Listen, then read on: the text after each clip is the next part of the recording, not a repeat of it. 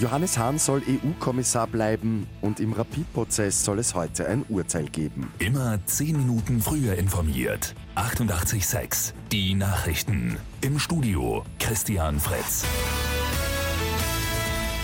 ÖVP-Politiker Johannes Hahn wird wohl seinen Posten als EU-Kommissar behalten.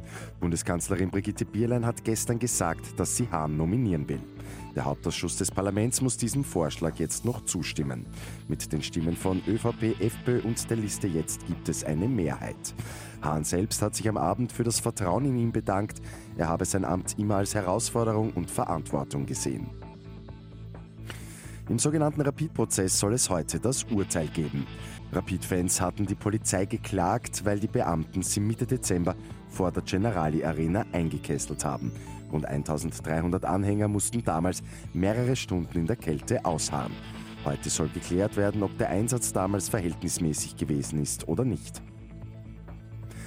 Beim Tennis Grand Slam Turnier in Wimbledon stehen heute die Herren-Halbfinale auf dem Programm. Um 14 Uhr trifft die Nummer 1 der Welt, der Serbe Novak Djokovic, auf den Spanier Roberto Bautista Agut. Im Anschluss gibt es das Duell der Giganten Roger Federer gegen Rafael Nadal. Und David Bowie wird mit einer Barbie-Puppe gewürdigt. Die gute Nachricht zum Schluss. Die Puppe ist von Bowies Kunstfigur Ziggy Stardust inspiriert. Zum 50. Jahrestag der Veröffentlichung von Space Oddity im Jahr 1969 kommt sie auf den Markt.